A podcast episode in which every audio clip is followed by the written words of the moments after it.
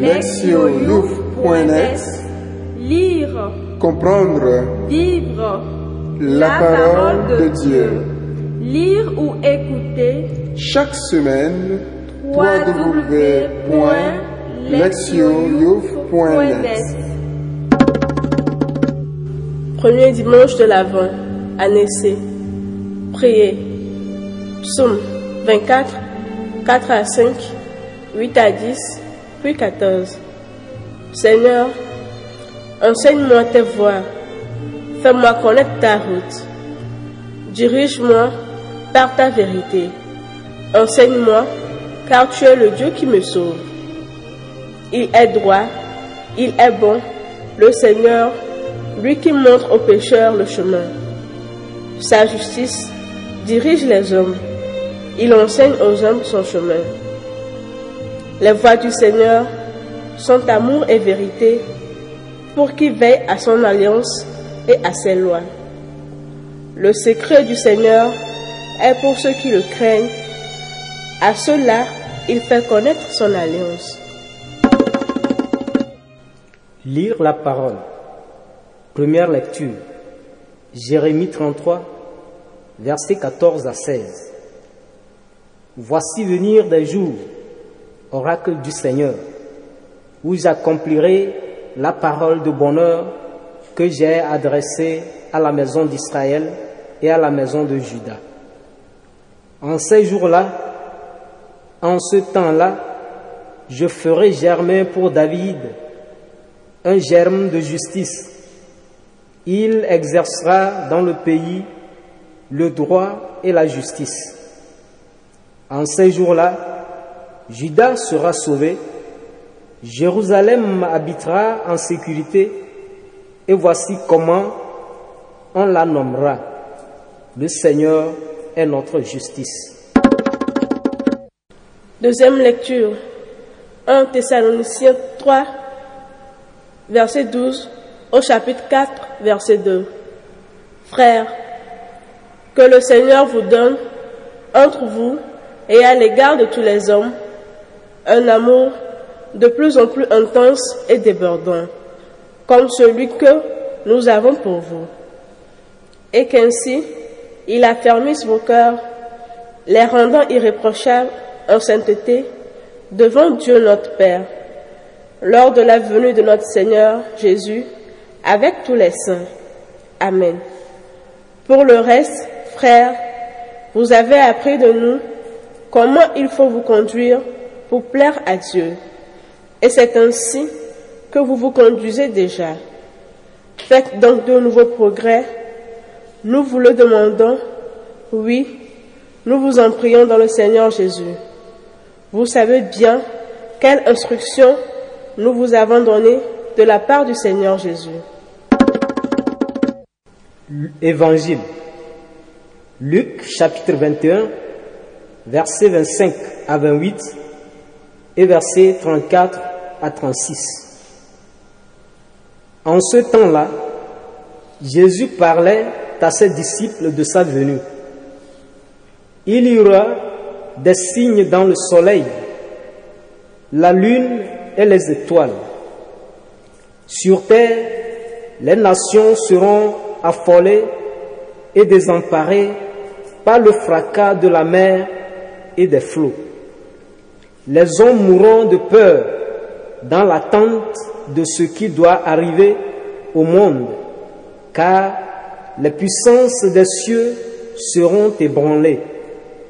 Alors, on verra le Fils de l'homme venir dans une nuée avec puissance et grande gloire. Quand ces événements commenceront, redressez-vous et relevez la tête, car votre rédemption approche. Tenez-vous sur vos gardes, de crainte que votre cœur ne s'enlourdisse dans les beuveries. L'ivresse et les soucis de la vie, et que ce jour-là ne tombe sur vous à l'improviste comme un filet. Il s'abattra en effet sur tous les habitants de la terre entière. Restez éveillés et priez en tout temps. Ainsi vous aurez la force d'échapper à tout ce qui doit arriver et de vous tenir debout devant le Fils de l'homme. Entendre la parole. Le thème.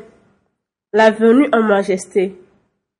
Aujourd'hui, avec la célébration du premier dimanche de l'Avent, l'Église offre dans l'année liturgique C. Les quatre dimanches de l'Avent proposent tous des enseignements et des admonitions utiles en vue de préparer les croyants et les croyantes à rencontrer le Christ pendant le temps de Noël et bien au-delà. La liturgie de ce dimanche insiste sur le fait que la venue du Seigneur en majesté est certaine et qu'elle adviendra de manière inattendue.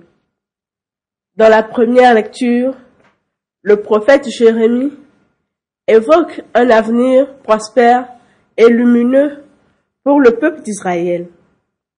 Jérémie a vécu et prophétisé dans une période historique troublée, juste avant et pendant la défaite de son pays et la chute de Jérusalem avec la destruction du temple qui s'est ensuivie. Le livre de Jérémie contient un grand nombre de passages terrifiants parlant de mort, de destruction et d'exil. Tout aussi fréquentes sont les condamnations portées par le prophète à l'encontre des chefs d'Israël, tout particulièrement les rois, dont le gouvernement désastreux a eu pour conséquence l'effondrement de Jérusalem et la dispersion du peuple. Toutefois, le prophète interrompt à plusieurs reprises ces sinistres prophéties pour faire entendre des oracles d'espérance. Le texte de ce jour est plein d'espoir. Jérémie visualise l'apparition d'un germe de justice, issu de la maison de David. Ce dernier, ayant fondé une dynastie royale dont les membres ont gouverné Juda pendant 300 ans, alors que le leadership a abouti à un échec total. Le prophète annonce que Dieu fera se lever un nouveau chef, un roi d'ascendance davidique, qui restaurera la nation et gouvernera son peuple dans la justice et la droiture. Ce roi futur est gris comme le germe de justice qui portera ce nom.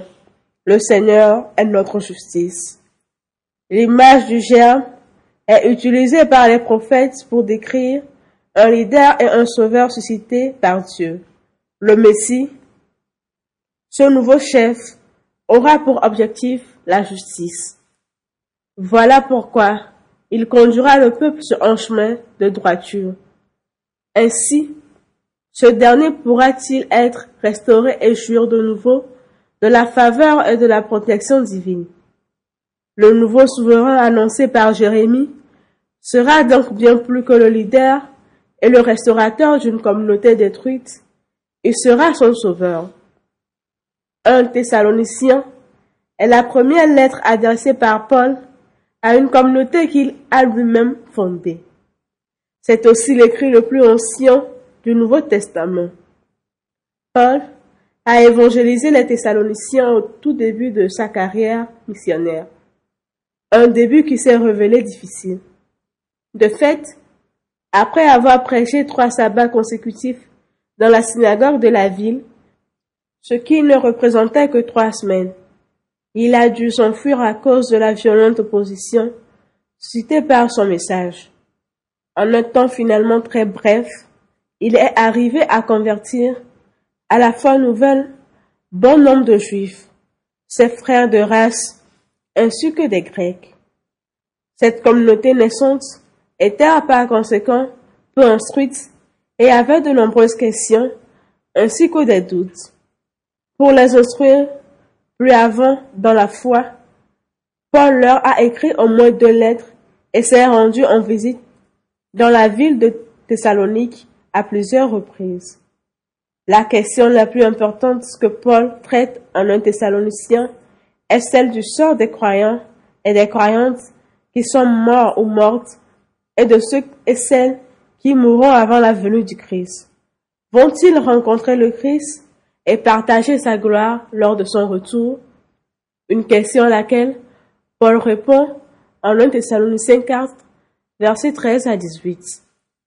Dans la lecture de ce dimanche, Paul s'intéresse à la vie des chrétiens et des chrétiennes avant le retour du Seigneur, appelée parousie. Pour l'apôtre, la parousie est une réalité centrale de la foi.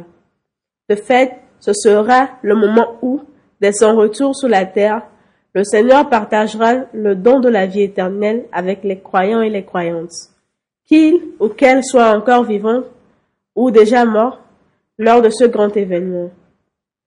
Paul insiste auprès des fidèles de Thessalonique pour qu'ils s'y préparent en vivant dans la sainteté et en évitant le mal. Pour parvenir à cette sainteté, il leur suffit de vivre dans l'amour mutuel et de se conformer fidèlement à ses enseignements qu'il continuera à leur donner sous diverses formes. L'apôtre espère que ces chrétiens et ces chrétiennes, très jeunes dans leur foi, garderont fermement à l'esprit le retour du Seigneur et laisseront cette perspective façonner et orienter leur existence tout au long de leur cheminement croyant. La lecture évangélique se focalise, elle aussi, sur la parousie décrite comme la venue du Fils de l'homme. Dans l'évangile de Luc, ce texte appartient au discours eschatologique de Jésus. Parler de l'eschatologie, c'est se référer à l'étude et à la réflexion concernant les événements qui marqueront la fin du temps et de l'histoire. En fait, cette fin sera un nouveau commencement quand Dieu transformera l'univers tout entier. Cette transformation débutera avec le retour du Fils de l'homme sur la terre. D'après Luc, l'arrivée de Jésus sous les traits de ce Fils de l'homme sera précédée par des cataclysmes et des signes dans le soleil, la lune et les étoiles. Il est donc parfaitement compréhensible que les gens soient bouleversés et meurent de peur dans l'entente de ce qui doit arriver au monde. Mais, insiste Luc, les disciples du Christ n'auront rien à craindre, car ces événements terrifiants indiqueront en réalité que leur rédemption est proche. Jésus avertit ses disciples, les invitant à se tenir sur leur garde, parce qu'ils ne connaissent ni le jour ni l'heure de la venue du Fils de l'homme. Ils doivent être vigilants pour éviter d'être pris par surprise lors de ce grand événement. Être vigilant signifie ne pas se laisser absorber par les plaisirs et les soucis de cette vie, jusqu'à ne perdre de vue le retour de Jésus. Au cœur des aléas de l'existence, prier est nécessaire pour demeurer en alerte et pour avoir la force requise face aux peurs et aux défis. Jésus, comme Paul, après lui, presse ses disciples de vivre dans la conscience aiguë de son retour est de s'y préparer par une discipline attentive. Au début de cette nouvelle année liturgique et du temps de l'Avent, l'Église pose les fondamentaux du pèlerinage qui s'ouvre aux croyants et aux croyantes. Les trois lectures voient loin dans le futur, anticipant la venue d'un nouveau leader par lequel Dieu opérera la restauration et le salut de son peuple. Pour Jérémie, il s'agit d'un roi issu de la lignée de David, qui gouvernera son peuple dans la droiture. Paul demande à ses nouveaux et nouvelles convertis de Thessalonique d'avoir bien présente à l'esprit la parousie de Jésus et la promesse de ressusciter à cette vie nouvelle, où ils seront unis au Seigneur ressuscité. Luc s'inscrit dans la même perspective en disant à sa communauté qu'à la fin des temps, Jésus reviendra comme le Fils de l'homme, apportant la rédemption à ses disciples. Cet horizon du retour du Christ conduit tant Jésus que Paul à apprendre aux croyants et aux croyantes comment attendre cette venue. Ils doivent être vigilants et attendre le Seigneur ressuscité en vivant dans l'intégrité morale, dans l'amour mutuel et dans la fidélité aux enseignements chrétiens. Cette attente devant orienter et diriger chaque croyant dans son cheminement de foi. Un cheminement qui recommence après nouveau avec le début de l'avant et que nous pouvons accompagner par cette prière du psalmiste Dirige-moi par ta vérité, enseigne-moi, car tu es le Dieu qui me sauve. Écoutez la parole de Dieu. Une mère enceinte se prépare à la venue de son enfant. Un époux ou une épouse se prépare au retour de sa femme ou de son mari qui rentre de voyage. Un étudiant ou une étudiante se prépare à passer un examen. Presque tous les événements importants de notre vie sont précédés par une période d'attente et de préparation. La venue du Christ en majesté est un moment très important dans la vie des chrétiens et des chrétiennes. Par conséquent, l'Église a réservé la période de l'Avent pour nous aider à nous disposer à son avènement. Le mot avant vient d'un mot latin qui signifie venu. L'avant est une période d'attente fervente et de préparation attentive à la venue de Jésus-Christ. La prophétie de Jérémie s'est accomplie en sa personne, lui qui vient avec puissance. Luc 21, versets 25 à 28. Le temps de l'Avent nous offre l'opportunité de nous préparer, de commémorer et de célébrer l'anniversaire du Christ lors de sa première venue. Pour beaucoup de gens, la fête prochaine de Noël a le goût du vin, des gâteaux et du poulet rôti. Mais pour nous chrétiens et chrétiennes, la période de l'Avent a la bonne odeur authentique de l'approche du Seigneur. Nous disposons consciencieusement et soigneusement à commémorer sa venue dans le monde pour être à mesure de l'accueillir une fois encore dans notre existence. Notre veille de l'Avent a également une autre dimension.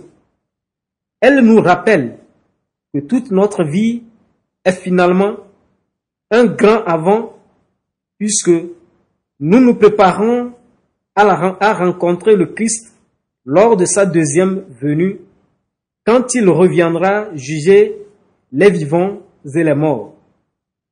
Au regard de cette perspective du retour du Christ, les lectures d'aujourd'hui transmettent un appel sans ambiguïté à la sainteté dans l'anticipation de la venue du Christ en majesté. Dans le contexte de cet appel, Trois considérations devraient guider notre préparation tout au long de ce temps liturgique. La première a trait à la repentance. Pendant cette période, nous sommes appelés à nous détourner du péché et à nous laisser réconcilier avec le Seigneur. Paul nous encourage à être irréprochables devant Dieu notre Père lors de la venue de notre Seigneur Jésus, d'où l'importance du sacrement de la réconciliation. La deuxième se rapporte à la prière. L'avant est le moment privilégié pour une prière fervente, tant personnelle que communautaire. Nous sommes encouragés à prier pour avoir la force de persévérer dans notre foi au milieu des épreuves, des défis et des tentations de la vie. La troisième concerne la vigilance. La venue du Seigneur pourrait nous surprendre et tomber sur nous comme un filet. Luc 21, versets 34 à 35. Être vigilant ou vigilante, c'est être constamment prêt. Le meilleur moyen de parvenir à cet état de vigilance constante est de vivre saintement en aimant au quotidien. Il n'est pas besoin de faire de grands miracles ou de poser des actes extraordinaires. Seule la foi est nécessaire. Une foi qui se manifeste par l'amour concrètement vécu. Un proverbe achanti dit ceci. Le son des tambours précède la venue d'un chef.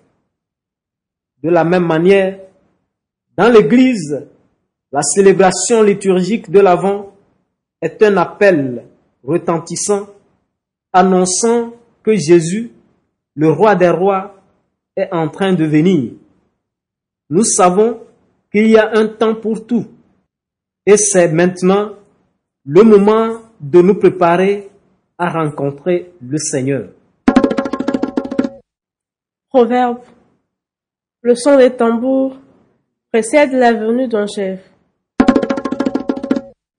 Agir, s'examiner. Si ma vie devait s'achever aujourd'hui, et si je devais me tenir au seuil de l'éternité, est-ce que je pourrais regarder le Seigneur en face avec confiance? Ou est-ce que je m'enfuirai saisi de peur? Suis-je conscient ou consciente que mes relations quotidiennes avec les autres sont une partie essentielle de ma préparation à la venue du Seigneur? Si ce n'est pas le cas, comment puis-je changer cet état de fait? Répondre à Dieu. Je prendrai un temps de silence, priant pour me remémorer les moments les plus importants de ma vie au cours de cette année. Lorsque je me rappellerai que j'ai agi par amour, j'en rendrai grâce à Dieu. Lorsque je constaterai que j'ai agi égoïstement, j'en demanderai pardon au Seigneur. Invité par le Seigneur, je choisirai de répondre positivement à son appel à la repentance en recevant le sacrement de la réconciliation. Répondre à notre monde. Je placerai chez moi à une place convenable une petite couronne de l'avant pour qu'elle me rappelle efficacement à moi et aux membres de ma famille que nous célébrons ce temps liturgique bien particulier. En groupe, nous partagerons et nous proposerons des moyens concrets de nous préparer à la venue du Seigneur. Priez. Seigneur Jésus, garde-moi fervent, Fervente dans la foi et l'accomplissement des œuvres bonnes dans l'attente de ta venue. Guide-moi et fortifie-moi afin que tous ceux et toutes celles avec qui j'entre en contact puissent être interpellés et désireux ou désireuses de rechercher ta présence dans leur propre vie. Qu'il ou qu'elle soit prête à t'accueillir quand tu viendras, quel qu'en soit le moment et les modalités. Amen.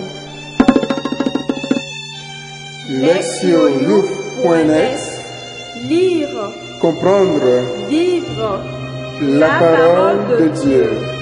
lire ou écouter Chaque semaine, www.lectionnouf.net